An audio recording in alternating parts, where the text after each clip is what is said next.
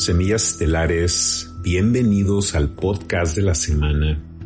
Y esta vez vamos a hablar del cartel narcotraficante, de esta entidad que muchos no saben, pero es la más poderosa en el bajo mundo. Y es un tema muy importante porque la gran pregunta es qué sucedería con estas entidades oscuras si llega a haber un colapso, es decir, si hay una ausencia de autoridad en algún momento clave durante algún tipo de transición en la humanidad. Bienvenidos al podcast de la semana, aquí en Revelación Humana.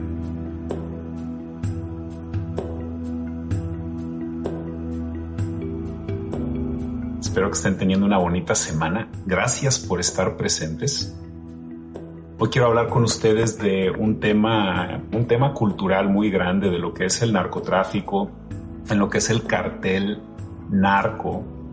Y pues como ustedes saben, catalogamos aquí en este canal hace algunos, algunos años la palabra cartel, antes de que nosotros la habláramos aquí en Revelación Humana, la palabra cartel estaba exclusivamente asociada con los narcotraficantes. Entonces era una palabra que tenía una connotación muy siniestra, cartel. Entonces yo decidí usar esa palabra de cartel que ya cargaba con la connotación siniestra. Hace varios años, si tú ves los primeros videos del canal en el 2015, 2016, cuando denunciábamos al cartel farmacéutico, al cartel farmacéutico que realmente tiene más muertes asociadas con sus fármacos que las muertes relacionadas con los narcotraficantes.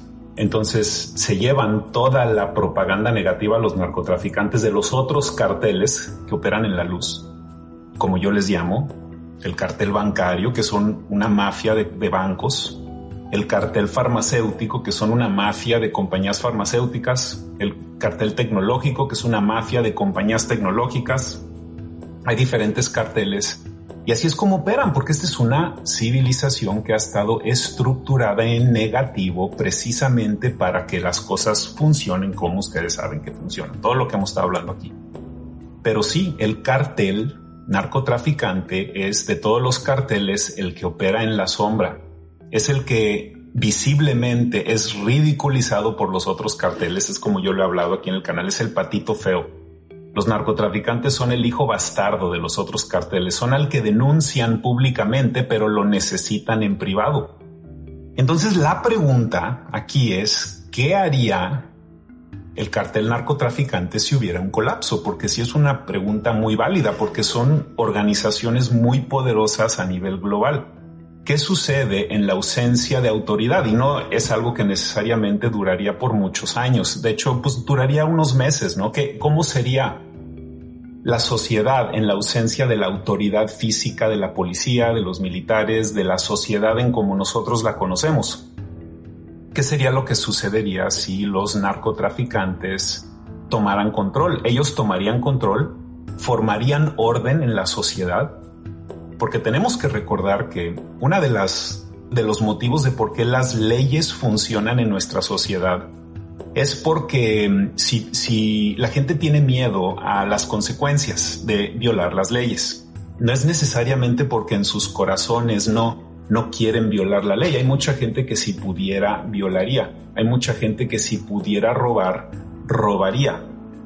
Pero la mayoría de la gente, como nos han criado como animales, no violamos la ley por las consecuencias. Entonces, en un colapso del sistema, sí habría mucho desorden en la sociedad, sí hubiera anarquismo y a mí francamente no me preocupa tanto el tema de los narcotraficantes porque es mi interpretación que ellos sí vendían a traer un orden porque serían los que tienen las armas y los que tienen mucha de la infraestructura que usarían para tomar el control. Entonces vamos a meternos a este tema tan importante y tan interesante de poder analizar las cosas desde este ángulo del cartel que opera en el bajo mundo. Entonces, ¿quiénes son los narcotraficantes? ¿Qué es este cartel específicamente? Pues lo que te podría decir es de que en la punta de la pirámide narcotraficante existen estos controladores y son muy anónimos. Ni siquiera las personas debajo de sus propias organizaciones saben que, quiénes son porque operan en una dinámica profundamente oscura. Y deberías de saber que los narcotraficantes mexicanos son ya los controladores de todo el bajo mundo de todo el planeta. Y esto ha ido sucediendo gradualmente. Hoy en día, los narcotraficantes mexicanos, como los conocemos visiblemente, son las organizaciones del bajo mundo más poderosas de todo el planeta y han ido tomando control de todos los aspectos del bajo mundo, desde el tráfico de otros seres humanos, básicamente todas las sustancias, todas las actividades ilegales. Y el motivo de por qué son los narcotraficantes mexicanos, los controladores de todo, ya, en todo el mundo, en el bajo mundo, controlan eh, todo lo que los rusos hacen en la mafia rusa, en la, mafia china, eh, todas las mafias, todas le, responden a los narcotraficantes mexicanos. Uno de los motivos de cómo sucedió esto es primero se fueron a Colombia y, tomaron control de Colombia. Entonces lo único que queda en Colombia es nada más el estigma de que ahí son narcotraficantes, pero está claro que ya todos le responden a las órdenes que salen de México. Entonces obviamente el motivo principal de la ascensión al poder total de los narcotraficantes mexicanos es la posición geográfica de estar a un lado de Estados Unidos, porque obviamente la fuente del poder más grande de ellos es el mercado de Estados Unidos, que les ha dado muchísimo y estar a un lado de Estados Unidos les ayudó estratégicamente, pero hay otro tema aquí más oculto que le permitió a los narcotraficantes mexicanos dominar a, las, a los otros grupos oscuros, porque para ser el grupo dominante mundial necesitas ser muy oscuro, necesitas tener una conciencia muy profunda, oscura, y lo que hay debajo de México, lo que hay debajo de las pirámides, estés hablando de México o estés hablando de África, sí hay una profundidad ahí establecida muy negativa de lo que estaba pasando en las pirámides, de los sacrificios humanos, de los sacrificios que siguen haciéndose por narcotraficantes, sacrificios humanos que tienen la función energética de comprimir la dimensión en México hay un potencial muy grande a todo esto, que es el lado opuesto a lo que es la mexicanidad, de, lo que se habla de que México tiene un potencial de despertar muy grande, de que México va a ser un líder en conciencia muy grande, y sí, lo veo así yo también.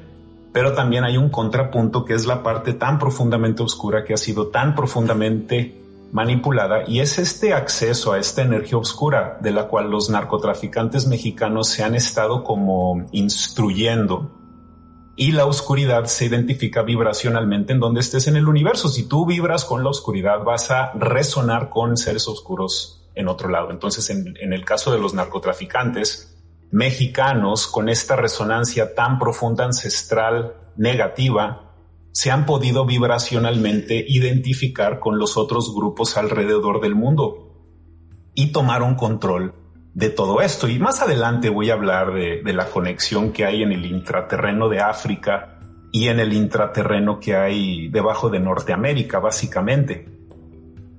Pero lo que aprendimos hace algunas décadas es de que sí hay un componente cultural y social asociado con los narcotraficantes, como lo fue, por ejemplo, en Colombia, en la era dorada de los narcotraficantes colombianos. El mundo se dio cuenta de que no era eh, malos contra buenos, de que los narcotraficantes no eran el demonio que le habían pintado los medios masivos al mundo cuando vieron los hospitales que estaba construyendo Pablo Escobar y cómo él estaba realmente tomando eh, iniciativas que le pertenecen al gobierno. Tenía tanto dinero que empezó a construir cosas, empezó a ayudar a la gente y ahí es donde nos dimos cuenta de que había una conexión cultural más grande de lo que pensábamos con los narcotraficantes. Entonces ese es uno de los motivos de por qué me motivé hacer un video como este. Porque realmente a mí no me preocupa tanto necesariamente que haya un colapso en un lugar donde existen narcotraficantes, porque realmente siento que ellos tomarían el control. De la misma manera que en Estados Unidos las milicias armadas, que hay mucha gente armada en Estados Unidos, se formarían y tomarían control, porque lo que no quieres es un anarquismo total en donde se cae por completo la sociedad. Realmente los únicos que tienen el poder de detener a los narcotraficantes mexicanos es el Estado profundo, son los únicos.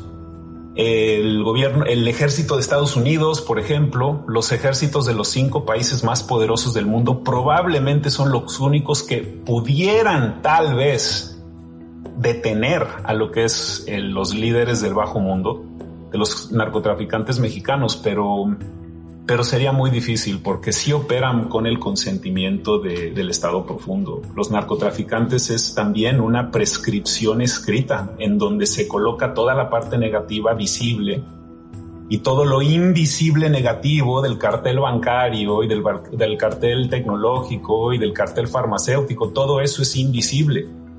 Y todo el narcotraficante se vuelve como el cartel expiatorio de los otros carteles, es a donde vas a descargar toda la demonización de la élite, todo lo que ellos hacen, todo se le baja como un embudo a lo que son los narcotraficantes.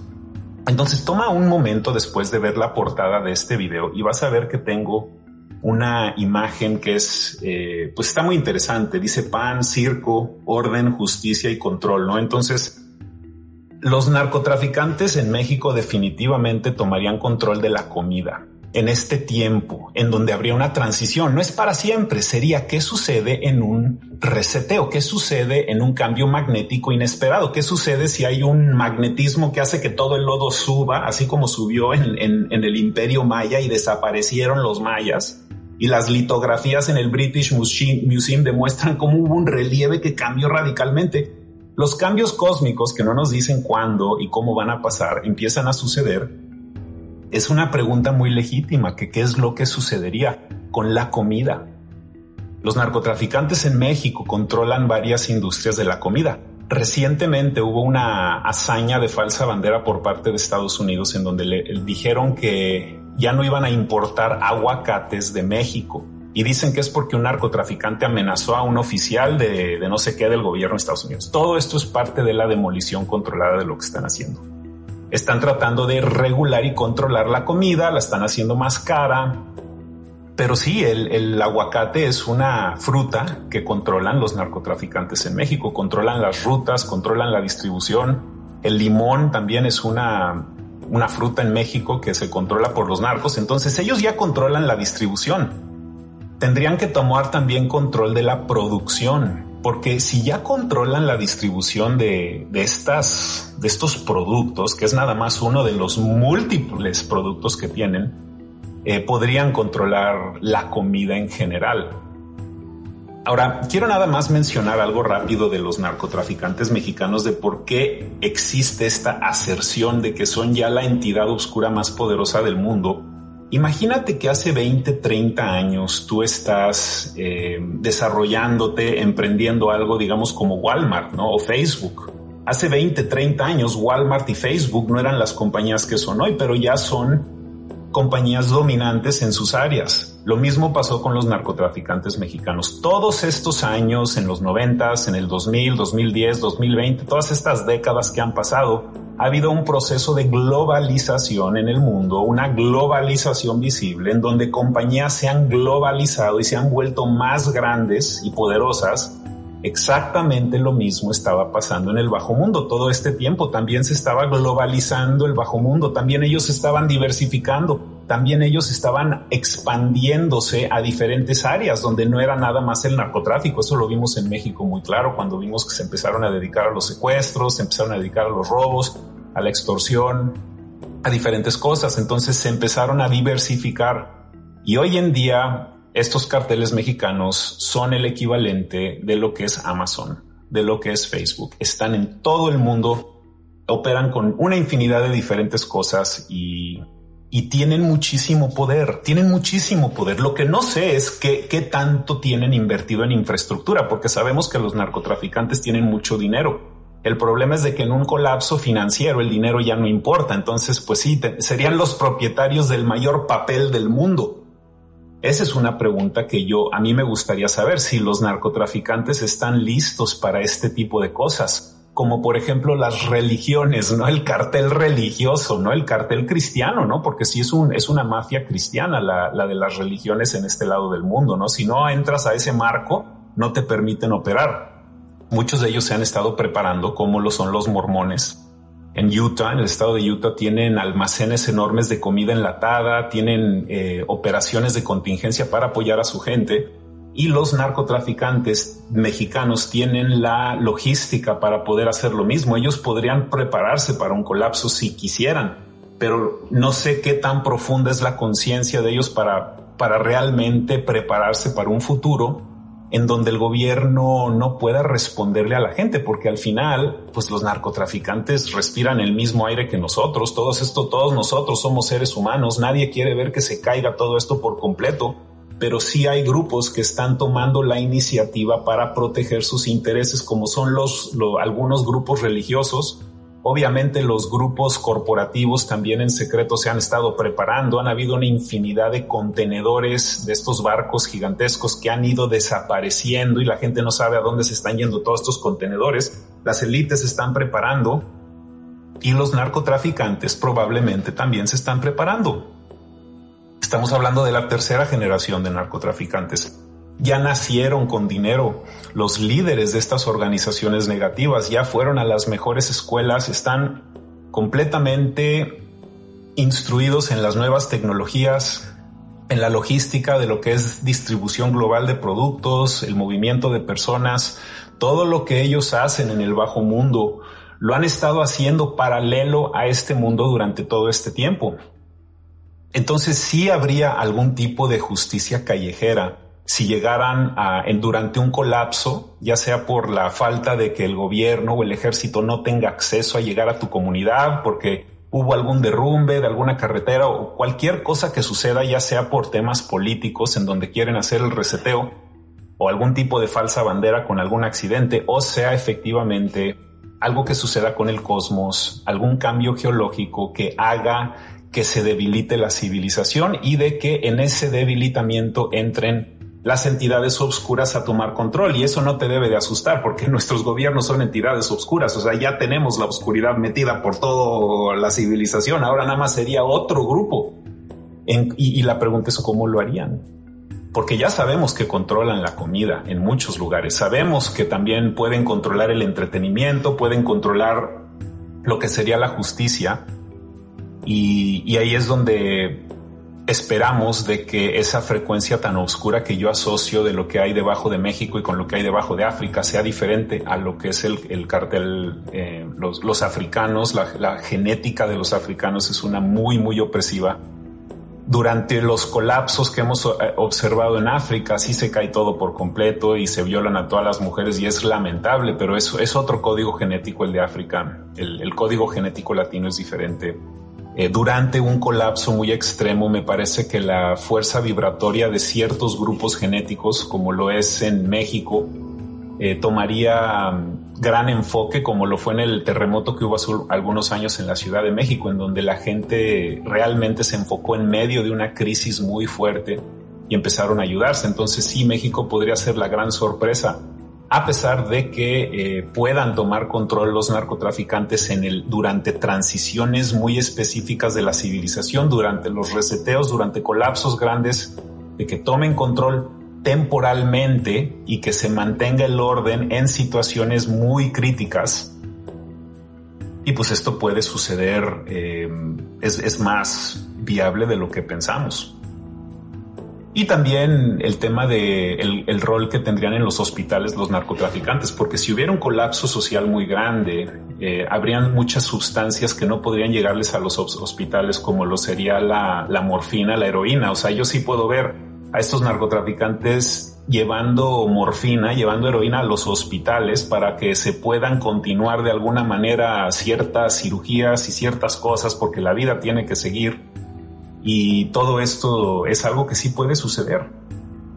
Entonces la otra parte también muy interesante de, este cartel narcotraficante es de que sí tienen más poder que cualquier organización oscura que hemos tenido en la civilización. ¿eh? Eh, cuando la gente piensa, por ejemplo, en la mafia italiana, pues es algo que es un poquito puro show, ¿no? O sea, la mafia italiana no tiene realmente influencia más que en algunos lugares en Italia, digo yo. Yo conozco pandillas en la Ciudad de México que tienen más poder que la mafia italiana, pero se glorificó eso a través de Hollywood y ahora la siguiente etapa de la glorificación de la violencia y lo negativo es los narcotraficantes mexicanos. Ya se ha glorificado esto eh, en, muchos lugares, eh, inclusive tienen religiones, así como Jesús Malverde, y luego los narcos se meten aquí al canal y empiezan a, pues empiezan a hacer bromas, ¿no? Sí, señor León Malverde, muchísimas gracias. Pues temas.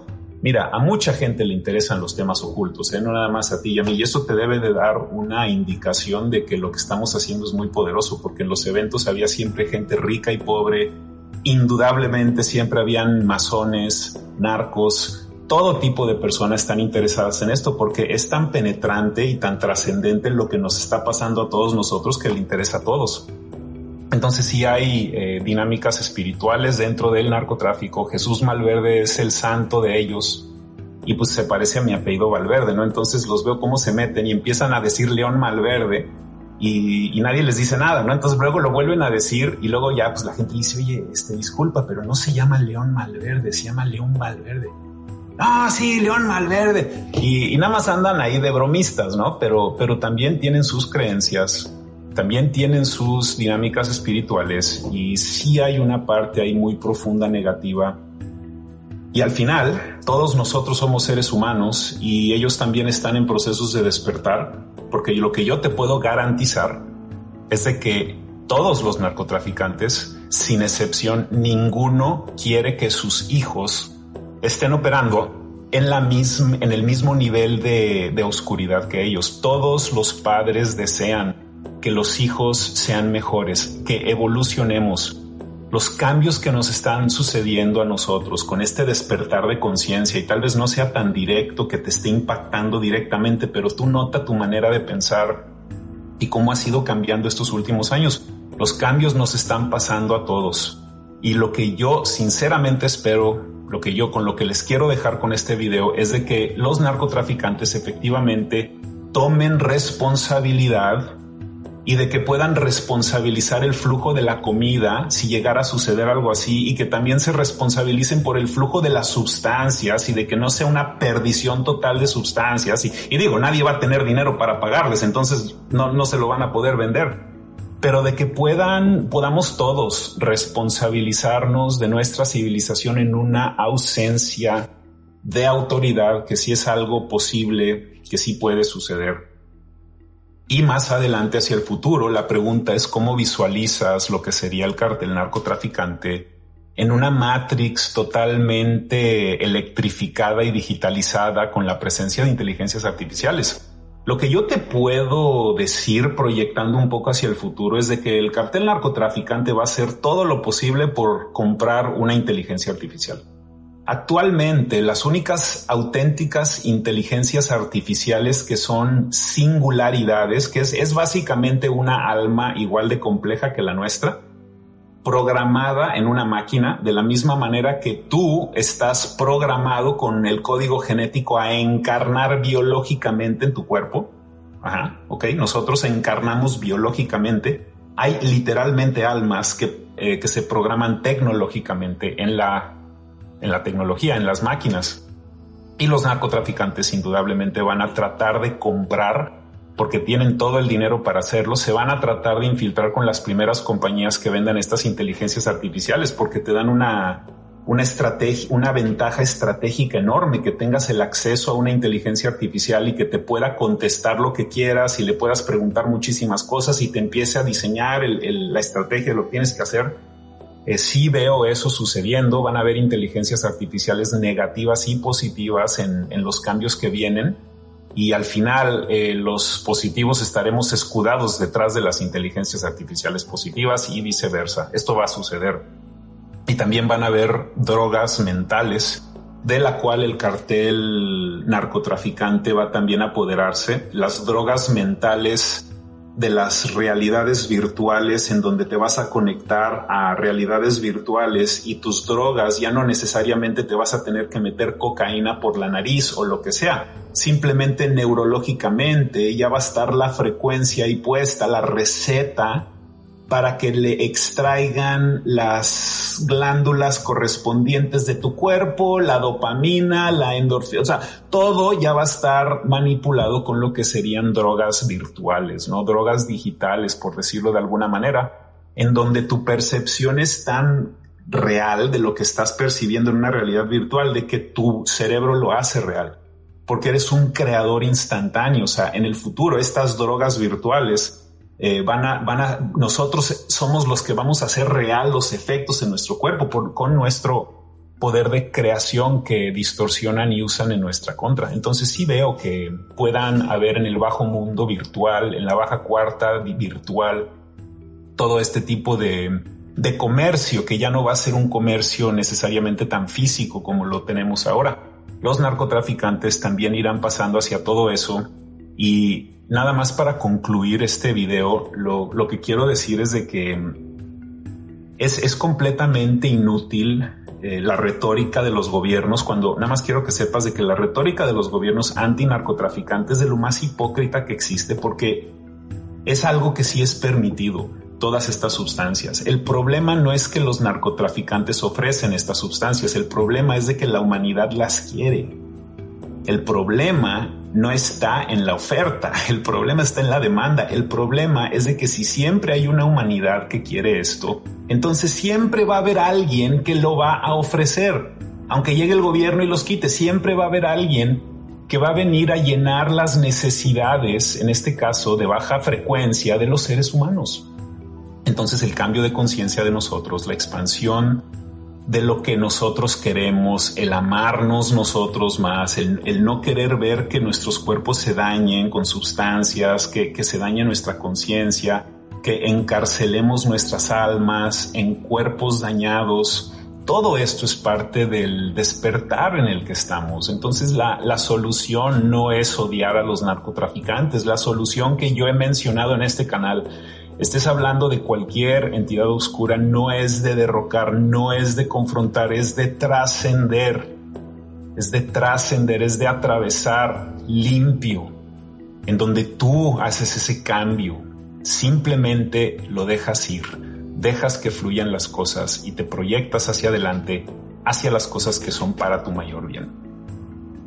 Sí, entonces, ¿qué opinan de este tema, semillas estelares, de las de los narcotraficantes y de cómo eh, se volvieron los líderes del, de todo el bajo mundo? O sea, cuando tú ves en Ibiza, en Europa, andan ahí los yates, en Mónaco, y ves a, los, a los, a los gángsters europeos aquí que andan ahí como magos, todos ellos le responden a los narcotraficantes mexicanos. Igual los rusos, igual los chinos, todos se, alinearon, porque todo el bajo mundo también está globalizado. Aunque hablemos diferentes idiomas y aunque vivamos en diferentes países, la globalización visible que vimos estos últimos 30, 40 años, también hubo una globalización que sucedió en el bajo mundo, también se fueron consolidando los grupos, también grupos se fueron haciendo más fuertes, peces grandes se fueron comiendo a peces pequeños y lo mismo estaba sucediendo aquí en, frente a nosotros en la luz con, con compañías como Amazon y Facebook y estas compañías que hoy en día son invencibles, que son enormes. Lo mismo sucedió en el bajo mundo. Está completamente consolidado y el control sí sale desde México. bueno, semiestelares, en fin, ¿qué opinan de este tema? Para expander estos temas en donde nos metemos con más veracidad. Y si nos quieres apoyar, estamos en el informe planetario en revelacionhumana.info. El informe planetario es de bajo costo, cuesta 10 dólares mensuales, no es mucho, pero recibes videos semanales de información que yo considero muy importante y te vuelves parte de una comunidad que está directamente haciendo un cambio en todo lo que estamos haciendo, documentando la historia oculta de lo que verdaderamente está pasando y pues seguimos adelante, estelares. Muchísimas gracias por su tiempo. Les agradezco su tiempo, su conciencia, su presencia. Dejen un comentario, compartan estos videos, derrotemos los algoritmos de censura.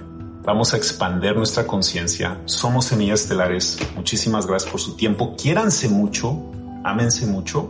Muchísimas gracias.